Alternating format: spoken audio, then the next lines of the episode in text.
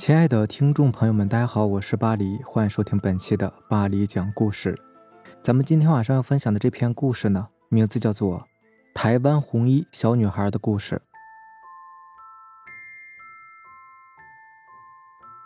一九九八年三月底，台中市郊区的大坑风景区有一个景点叫风洞石，在风洞石登山步道上，一个大家庭七八个人沿着这条登山步道。登山赏美景，有个人拿出摄像机，随便拍了几张照片，把美好的时光记录下来。这本来是一次很平常不过的周末旅行，但他们没有料到的是，当晚开车回家时，一个岔路口突然冒出来一辆小轿车，两车相撞，当场一死一伤。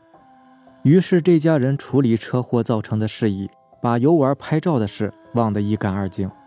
处理好这起车祸后。该家庭中的成员想起来相机里有死去亲人的照片，于是便把拍摄的照片、视频拿出来看。当他们看到那几段在登山步道拍的视频时，有两个诡异的地方，让人毛骨悚然。第一段内容是这样的：一家人挨个走过来，在这个镜头前呢打个招呼，然后继续往前走。下一个人上来再打招呼，摆 pose。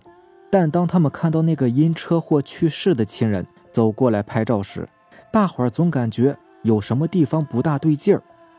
他们看了半天，终于发现了端倪。镜头里这名去世的亲人张嘴笑的时候，看到他两边嘴角上莫名其妙的出现了两颗獠牙，就像是电视剧里吸血鬼的两颗獠牙。第二处诡异的内容是这样的，拍的是一个远景。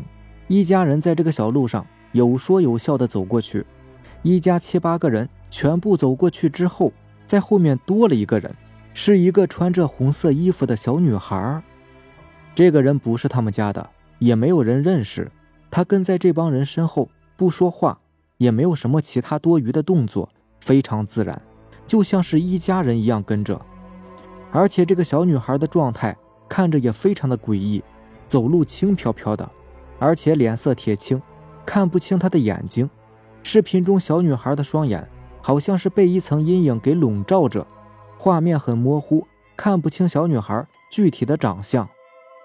所有人都没印象，谁也不记得有一个小女孩在后边跟着，就连当时拍视频的人也没有印象。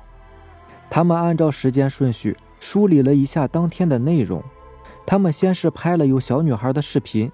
其次又拍了那个出现獠牙的视频，然后晚上回家路上就出现了车祸。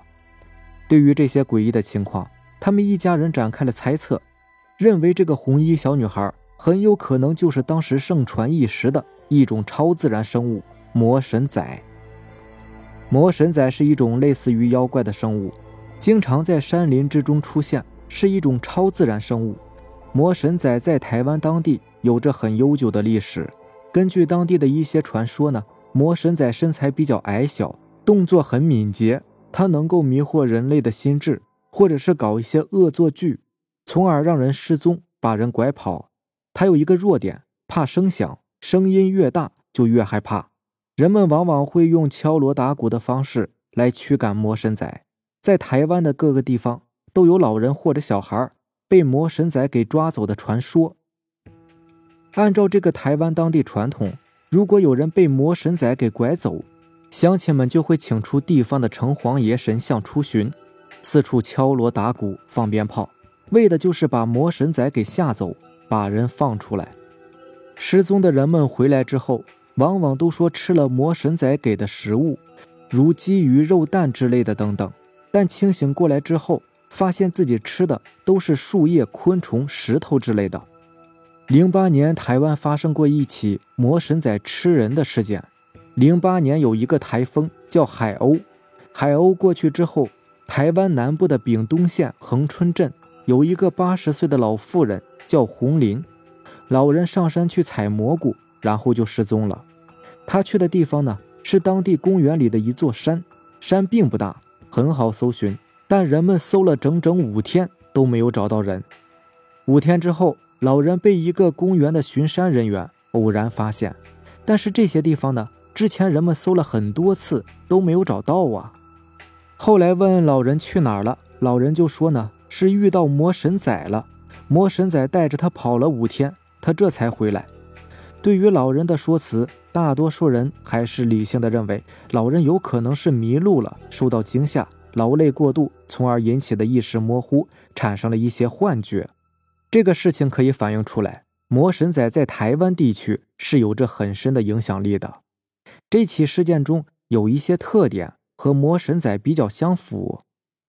传说呢，这个魔神仔一般呢就是出现在山里。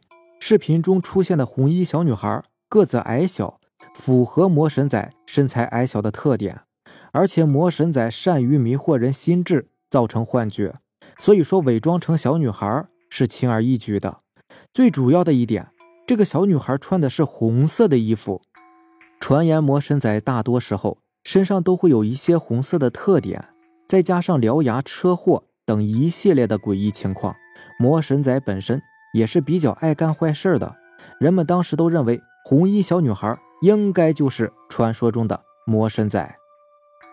台湾有一个电视台专门播了一档灵异节目，把这个事件呢进行了梳理，做了相关的讨论。对于这个魔神仔这个观点，很多人都一致认为，视频中神秘的小女孩就是那个魔神仔。当时他们登了寻人启事，他们在台湾很多地方都贴了这个小女孩的照片，登了新闻。警方也出面帮忙寻找，但是并没有看到这个小女孩失踪的新闻之类的消息。节目上也没有得出一个确凿的结论。没多久，很快就有人又爆出一个更加惊人的猛料：这个红衣小女孩已经被确认是一个灵力很强的魔神仔，而且她现在已经被一个大师给降服了。大师把她封印在一个鸡蛋里，最后把这个鸡蛋敲碎，发现里面这个蛋黄。都变成了黑色，说明她灵力很强。大师还说，这个魔神仔太厉害，这次没能彻底杀死，只不过是把他暂时给压制住了。另外，大师还警告，不要看有红衣小女孩出现的那个视频，她沾上不干净的东西，能别看就别看。如果实在是要看，看一遍别多看，否则以魔神仔的灵力，隔着视频也能够对人产生影响。有专家对这个视频专门做了分析，最后得出结论呢，这个有可能是摄像机导致的。红衣小女孩视频里双眼看起来好像被一层阴影挡住了，看不清。这个是因为当时拍摄视频的相机像素太低了，画质不清晰造成的。专家还指出，如果仔细观察视频呢，能够发现在这个视频中每一个人都跟鬼似的。这就是专家给出的说法。根据台湾媒体爆料。不止这一家人看到过这个红衣小女孩，后来有其他人也看到过。后来看到的人呢，倒没有什么意外，但是也没好到哪儿去。他说，自从他看到这个小女孩之后，就开始走霉运，生意破产、失恋，麻烦事儿接踵而至。还有人爆料说呢，自己在和朋友钓鱼的时候也看到过这个小女孩。总之啊，看到红衣小女孩的人不止一个，地点呢？基本都在大坑风景区登山步道附近，但后续这些人有可能是在说谎，因为他们并没有留下任何的证据。在坊间有很多关于红衣小女孩的猜测，这件事呢本来是一个实事儿，但因为口口相传，又掺杂着各种怪力乱神的因素，到现在啊，红衣小女孩事件已经成为台湾有名的都市传说了。而这次事件呢，也多次被改编搬上荧幕，有兴趣的朋友。可以去看一看。接下来呢，咱们再来看一位听友发来的故事啊。咱们这位听友的名字叫做狗头。这次经历呢，算不上恐怖，但是很有意思。那个时候呢，我上三年级，整天追火影，作业对我来说小菜一碟。事情呢，就发生在那个时候。那天我依旧在追火影，妈妈在厨房里面做饭，忽然。我想起来还有一项作业忘记写了，便急急忙忙走向我的房间。我那个房间呢很大，当年奶奶来我们家住过一段时间，后来他有了自己的房子就搬走了，那个房间就留给我写作业用。我打开房门，就看见一个黑不溜秋的东西在半空中漂浮着。当时我也是不懂事儿，也不知道害怕，反而把它当成了大蛇丸的头了。我照着电视剧里名人的台词大喊了一声。螺旋丸，当然了，是日语的。啪的一声，我把灯打开了，那玩意儿就消失了。现在想想，我那时候的做法还真是潇洒。要是那玩意儿真是鬼的话，估计也给我整的一脸懵吧。是啊，估计这个阿飘也是整的一脸懵。一看，好家伙，这什么玩意儿？溜了溜了，打扰了，告辞。好了，以上就是咱们今天晚上要分享的故事了。如果喜欢咱们的节目呢，就点个订阅吧。